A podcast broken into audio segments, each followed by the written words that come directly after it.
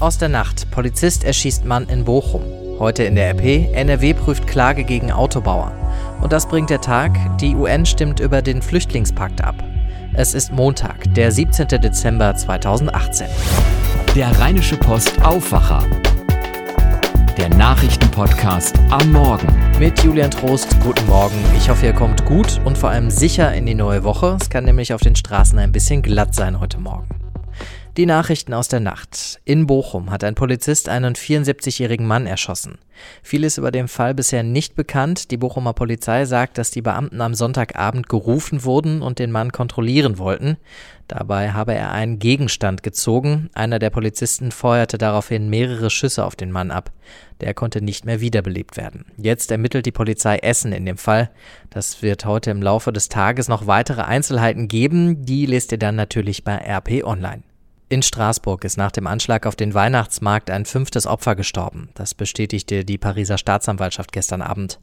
Der 36-jährige Mann stammte ursprünglich aus Polen, lebte aber schon lange in Straßburg.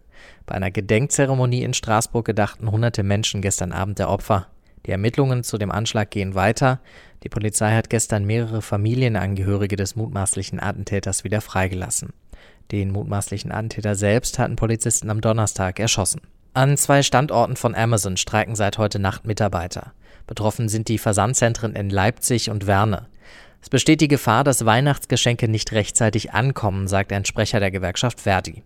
In Werne soll bis Dienstagabend gestreikt werden. Verdi sagt, dass es auch sein kann, dass noch mehr Standorte bestreikt werden. Schon letzte Woche gab es in Rheinberg Streiks. Verdi will für die Mitarbeiter von Amazon einen Tarifvertrag nach den Bedingungen des Einzel- und Versandhandels. Amazon sieht sich selbst aber als Logistikunternehmen. Angelique Kerber ist zum zweiten Mal in drei Jahren Deutschlands Sportlerin des Jahres. Sie wurde gestern auf einer Gala in Baden-Baden ausgezeichnet. Kerber hat in diesem Jahr das berühmteste Tennisturnier der Welt in Wimbledon gewonnen. Auch wenn sie erst 2016 Sportlerin des Jahres war, hat sie sich gestern Abend natürlich sehr gefreut. Ich muss sagen, klar, beim ersten Mal, das erste Mal Sportlerin des Jahres 2016 ähm, war ein anderes Jahr und jetzt 2018 ist ähm, nochmal was Besonderes, wirklich nochmal das zu bestätigen, was ich in den letzten zwei, drei Jahren ähm, erreicht habe und deshalb hat ähm, ja, dieser Preis noch einen größeren Stellenwert für mich. Sportler des Jahres ist der Ironman-Sieger Patrick Lange. Er hat in diesem Jahr als erster den Triathlon Ironman in unter acht Stunden geschafft. Die deutsche Eishockey-Nationalmannschaft ist Mannschaft des Jahres. Die hatte bei den Olympischen Winterspielen überraschend Silber geholt. Ein Sonderpreis gab es für die Bahnrad-Olympiasiegerin Christina Vogel. Die 28-Jährige ist seit dem Sommer nach einem Unfall querschnittsgelähmt. In der Rheinischen Post von heute ist der Dieselskandal mal wieder das Top-Thema. Das Land NRW überlegt, Autobauer zu verklagen. Allein die Polizei in NRW ist mit mehreren tausend Dieselfahrzeugen unterwegs. Jetzt will das Land prüfen, ob es Schadenersatz wegen manipulierter Dieselmotoren einklagt. Dabei dürfte es dann um Millionen gehen. Baden-Württemberg ist schon einen Schritt weiter. Das Land will noch in diesem Jahr Klage einreichen.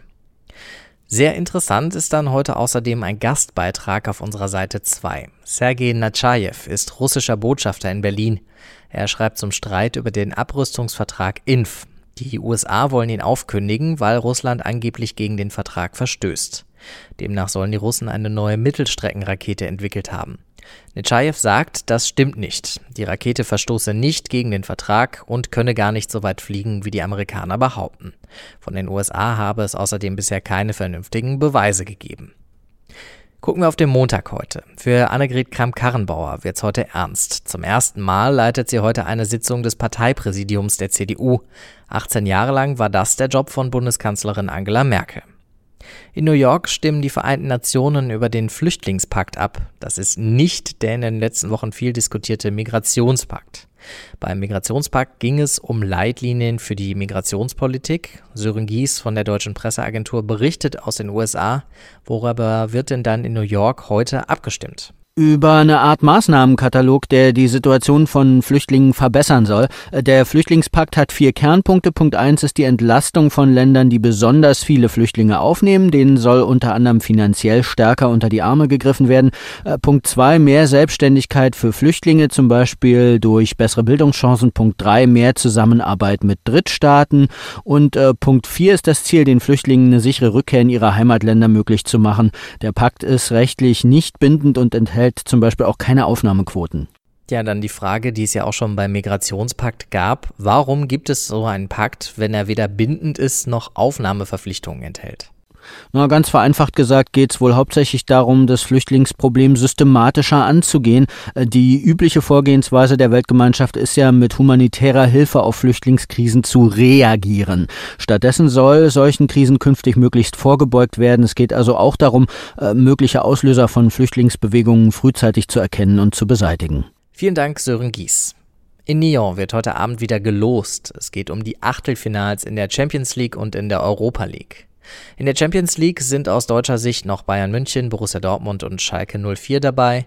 In der Europa League warten Bayer Leverkusen und Eintracht Frankfurt auf neue Gegner. Das Wetter heute ungemütlich, Wolken, Regen bis 7 Grad am Nachmittag. Morgen haben wir genau einen Tag Sonne, danach sind die Wolken wieder da. Das war der Aufwacher für diesen Montag. Ich wünsche euch noch einen schönen Start in die Woche. Tschüss. Mehr bei uns im Netz www.rp-online.de